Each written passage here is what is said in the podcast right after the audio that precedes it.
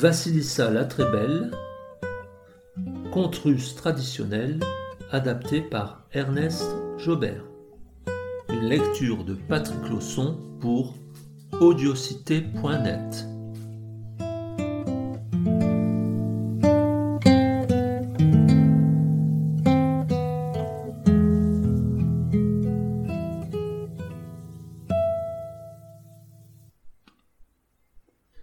Il était une fois un marchand. En douze ans de mariage, il n'eut qu'une fille, Vassilissa la très belle. Sa femme mourut alors que la petite avait huit ans. Sentant approcher sa fin, la mère l'appela, prit une petite poupée cachée sous sa couverture et dit à Vassilissa Écoute mes dernières paroles, obéis à mes dernières volontés. Je te donne cette poupée avec ma bénédiction maternelle. Garde-la, ne la montre à personne. Si quelque mal t'advient, offre à manger à ta poupée et demande-lui conseil. Elle t'aidera dans le malheur. La femme du marchand embrassa sa fille et mourut.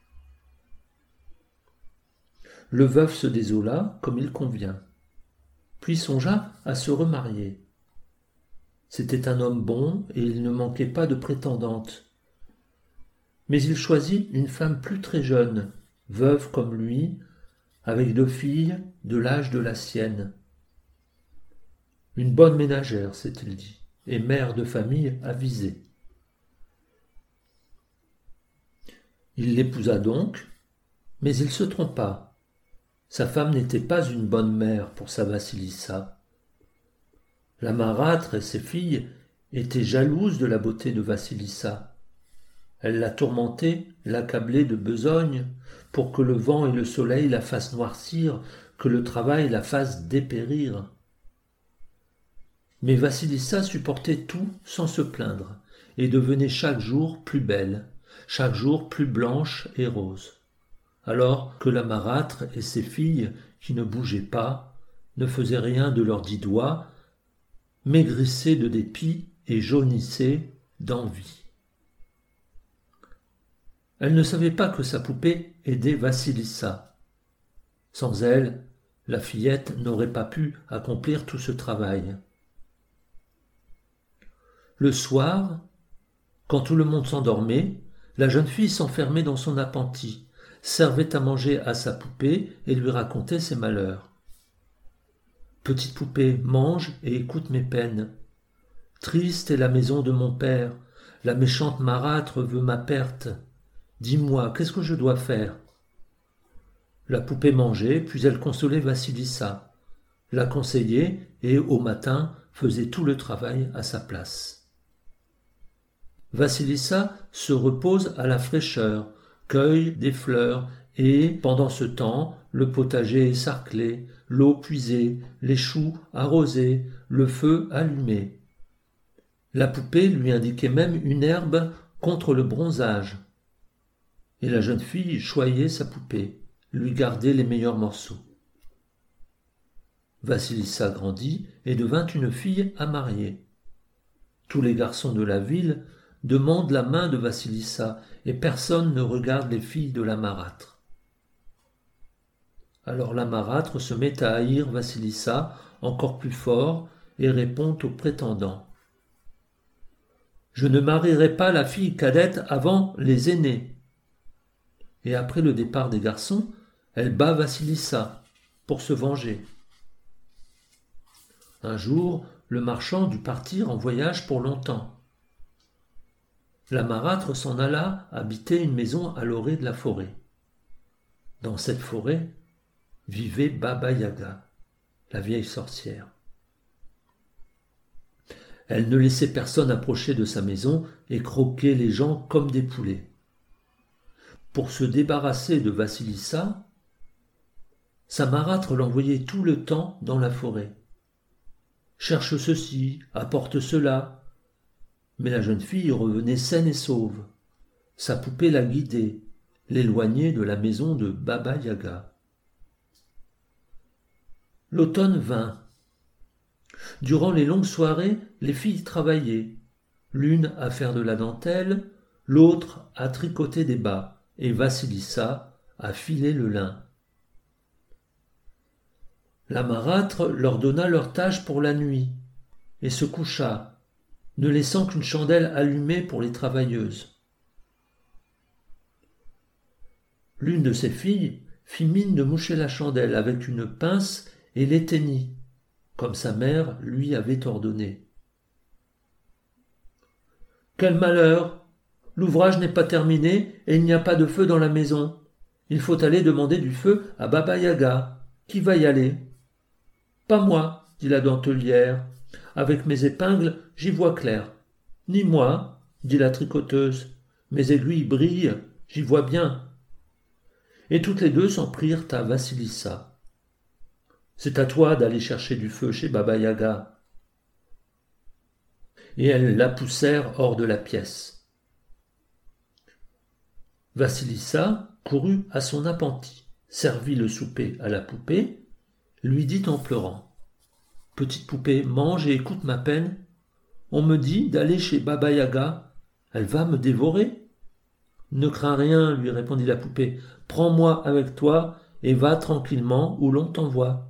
Tant que je suis là, rien ne peut arriver. Vassilissa mit sa poupée dans sa poche, se signa, et s'en alla dans la forêt obscure. Elle cheminait depuis quelque temps en tremblant quand un cavalier la dépassa, tout blanc, de blanc vêtu et monté sur un cheval blanc, harnaché de blanc. Aussitôt le ciel devint plus clair. Elle poursuivit son chemin et vit un autre cavalier, tout rouge, vêtu de rouge et monté sur un cheval rouge, harnaché de rouge. Et le soleil se leva. Ce n'est qu'au soir tombant que Vassilissa atteignit la clairière où vivait Baba Yaga. La clôture de sa maison était faite d'ossements.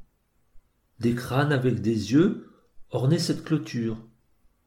Comme montant de portail, des jambes humaines, pour loquer, des bras avec des mains, et en guise de cadenas, une bouche avec des dents pointues. La pauvre jeune fille trembla comme une feuille en voyant ça, quand un cavalier arriva, tout noir, de noir vêtu et monté sur un cheval noir. Aussitôt la nuit tomba, et les yeux des crânes s'allumèrent, si bien qu'on y voyait comme en plein jour. Vassilissa aurait bien voulu se sauver, mais la peur l'a clouée sur place. Tout à coup, il se fit grand bruit dans la forêt. Les branches craquaient, les feuilles crissaient, et déboucha dans la clairière Baba Yaga, vieille sorcière. Elle voyage dans un mortier, le pouce du pilon, efface sa trace du balai. Le mortier s'arrêta devant le portail. Baba Yaga huma l'air et s'écria Ça sent la chair russe par ici. Qui est-ce? Toute tremblante, Vassilissa s'approcha en saluant bas. C'est moi, grand-mère. Les filles de ma marâtre m'ont envoyé chez toi, te demander du feu. C'est bon, je les connais, dit Baba Yaga. Tu vas rester ici et me servir. Si le travail est bien fait, je te donnerai du feu. Autrement, je te mangerai. Baba Yaga se tourna vers le portail et cria. Déverrouillez-vous, cadenas résistant. Large portail, ouvre-toi. Le portail s'ouvrit, et Baba Yaga roula dans la cour en sifflotant. Vassilissa la suivit, et le portail se referma. Une fois dans la maison, Baba Yaga s'affala sur un banc et ordonna à Vassilissa Sers-moi à manger tout ce qui est au four, et dépêche-toi, j'ai faim. Vassilissa se mit à la servir. Pâté et rôti, tartes et tourtes, jambons et soupes, Elle tira du cellier hydromel et eau de vie, bière et vin, de quoi boire et manger pour dix. Baba Yaga mangea et but le tout. Elle ne laissa pour Vassilissa qu'un quignon de pain, un peu de soupe et un bout de cochon rôti.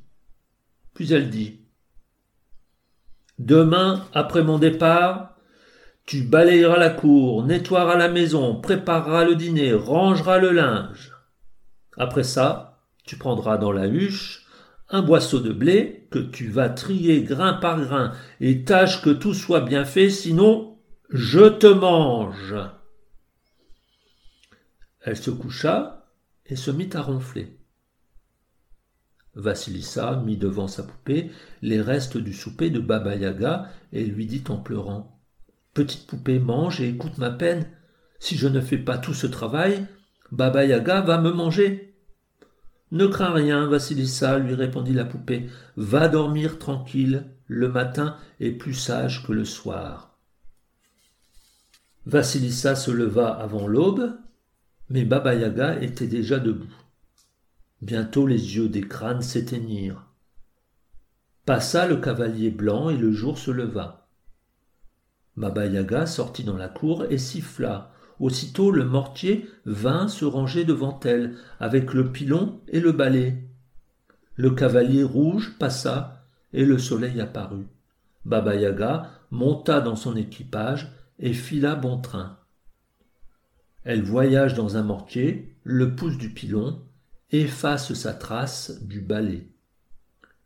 Restée seule, Vassilissa fit le tour de la maison, admira la richesse et l'abondance en se demandant par quel bout commencer le travail. Quand elle vit que tout était déjà fait, la poupée triait les derniers grains de blé. Vassilissa l'embrassa. Comment te remercier, ma poupée chérie? Tu m'as sauvé la vie.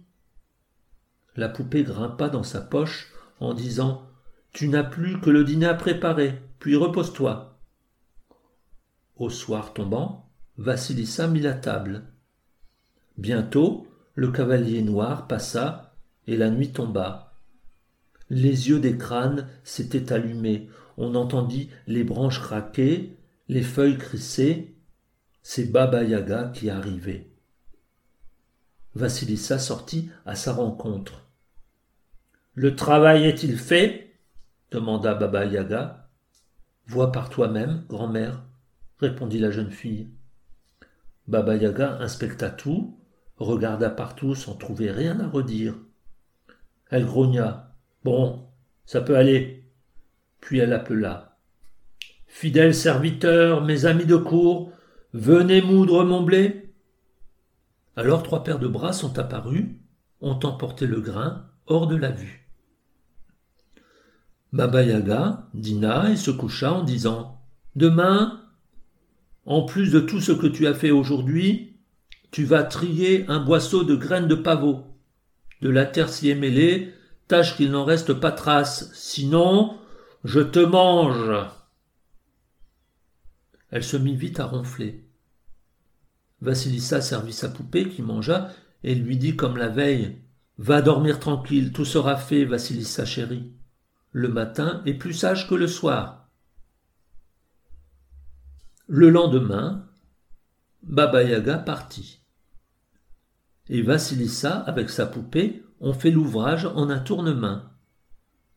À son retour, Baba Yaga inspecta tout, regarda dans tous les recoins, ne trouva rien à redire. Elle appela Fidèles serviteurs, mes amis de cour, venez presser l'huile de mes graines de pavot. Trois paires de bras sont apparus, ont emporté les graines hors de la vue.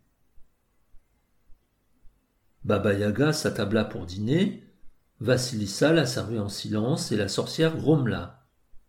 Pourquoi ne dis-tu rien? Tu es là comme une muette? C'est que je n'osais pas, grand-mère, mais si tu le permets, je voudrais bien te demander quelque chose. Demande, mais toute question n'est pas bonne à poser. D'en savoir trop long, on vieillit trop vite.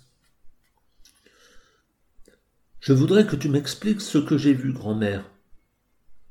En venant chez toi, Un cavalier blanc m'a croisé. Qui est-il? C'est mon jour clair, répondit Baba Yaga. Après ça, j'ai vu un cavalier tout rouge. Qui est-ce? C'est mon soleil ardent. Et puis j'ai vu un cavalier tout noir. Qui est-ce? C'est ma sombre nuit, répondit Baba Yaga. Tous trois sont mes serviteurs fidèles. Vassilissa pensait aux trois paires de bras, mais n'en souffla mot. Eh bien, tu ne me poses plus de questions? J'en sais bien suffisamment pour moi, grand-mère. Tu l'as dit toi-même, à trop savoir, on vieillit vite. C'est bien, approuva Baba Yaga. Tu interroges sur ce que tu as vu dehors, pas sur ce qui se passe dedans. J'entends laver mon linge en famille, et les trop curieux, je les mange. Et maintenant, c'est mon tour de te poser une question. Comment arrives-tu à faire tout le travail que je te donne? La bénédiction maternelle me vient en aide, grand-mère. C'est donc ça. Eh bien, fille bénie, va-t'en et tout de suite. Je n'en veux pas de béni chez moi. Baba Yaga poussa la jeune fille dehors, mais avant de refermer le portail, elle prit un crâne aux yeux ardents, le mit au bout d'un bâton qu'elle fourra dans la main de Vassilissa. Voilà du feu pour les filles de Tamaratre. Prends-le. Après tout, c'est pour ça qu'elle t'avait envoyé chez moi. Vassilissa partit en courant dans la forêt. Les yeux du crâne éclairaient son chemin et ne s'éteignirent qu'à l'aube. Elle chemina toute la journée, et vers le soir, comme elle approchait de sa maison, elle se dit Depuis le temps, elles ont sûrement trouvé du feu, et voulut jeter le crâne. Mais une voix en sortit. Ne me jette pas, porte-moi chez ta marâtre. Vassilissa obéit. En arrivant, elle fut bien étonnée de ne pas voir de lumière dans la maison. Plus étonnée encore de voir la marâtre et ses filles l'accueillir avec grande joie. Depuis son départ, lui dit-on, pas moyen d'avoir du feu dans la maison. Celui qu'on allume ne prend pas, celui qu'on amène de chez les voisins s'éteint. Le tien se gardera mieux, peut-être, dit la marâtre. Vassilissa apporta le crâne dans la chambre. Aussitôt les yeux brûlants se fixèrent sur la marâtre et ses filles, les suivant partout. En vain tentait-elle de fuir ou de se cacher. Les yeux les poursuivaient. Et, avant l'aube, de la marâtre et de ses filles, il ne resta que cendre. Seule Vassilissa n'avait aucun mal. Au matin, Vassilissa enterra le crâne, ferma la maison, et s'en alla en ville où une vieille femme la recueillit en attendant le retour de son père. Un jour, Vassilissa dit à la vieille Je m'ennuie à ne rien faire, grand-mère. Achète-moi du beau lin, je vais le filer. La vieille lui apporta du lin et Vassilissa se mit au travail. Le fil s'étire sous ses mains, fin et solide. Elle eut vite fini de filer, voulut se mettre à tisser, mais aucun métier n'était assez fin pour son fil. C'est encore sa poupée qui l'aida, qui lui fabriqua un beau métier.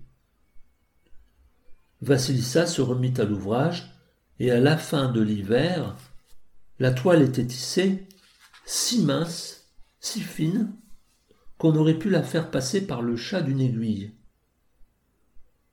Au printemps, on fit blanchir la toile, et Vassilissa dit à la vieille femme Va au marché, grand-mère, vends cette toile et garde l'argent. Mais la vieille se récria Tu n'y songes pas, ma fille. Une telle marchandise, je vais la porter chez le tsar. Elle s'installa devant le palais, commença à aller et venir à côté des fenêtres. Le tsar la remarqua et l'appela. Que fais-tu là, bonne vieille? Que veux-tu? Je t'apporte une denrée rare, comme votre majesté n'est pas prêt d'en voir. Le tsar fit entrer la vieille et s'émerveilla de la toile. Combien en demandes-tu, bonne vieille? Une toile pareille n'a pas de prix. Nul ne peut l'acheter. Le tsar seul peut la porter. Je te l'offre en présent. Le tsar remercia la vieille, qui partit chargée de cadeaux. Le tsar donna la toile à ses tailleurs pour qu'ils lui en fassent des chemises. Ces chemises, ils les coupèrent. Mais pour ce qui est de les coudre, rien à faire. Ni tailleur, ni lingère n'osaient œuvrer une toile aussi fine. Le tsar, impatient, envoya chercher la vieille femme et dit Puisque tu as su tisser la toile, tu sauras coudre mes chemises. Cette toile ne sort pas de mes mains. Ma fille adoptive l'a filée et tissée. Eh bien, elle n'a qu'à coudre mes chemises. Quand la vieille lui rapporta l'affaire, Vassilissa sourit. Je me doutais bien que c'était travail pour mes mains. Et elle se mit à coudre. La douzaine de chemises fut prête en un rien de temps. La vieille les emporta chez le tsar et Vassilissa, qui avait son idée, se baigna, se peigna, s'habilla richement et s'installa devant la fenêtre. Peu après, elle vit arriver un envoyé du tsar qui dit à la vieille Où est cette habile couturière? Sa Majesté le tsar veut la récompenser de ses mains. Vassilissa se rendit au palais, et quand elle entra, quand le tsar la regarda, il en tomba amoureux sur le champ. Je ne te laisserai pas partir, ma douce beauté, Sois ma femme. Le tsar prit par la main Vassilissa la très belle, la fit asseoir à ses côtés, et on célébra leurs noces sans plus tarder. Bientôt le père de Vassilissa revint de voyage, il fut tout heureux du bonheur de sa fille et resta vivre auprès d'elle. La vieille femme demeura aussi avec eux. Et toute sa vie, la tsarine Vassilissa porta sa poupée sur elle, dans sa poche.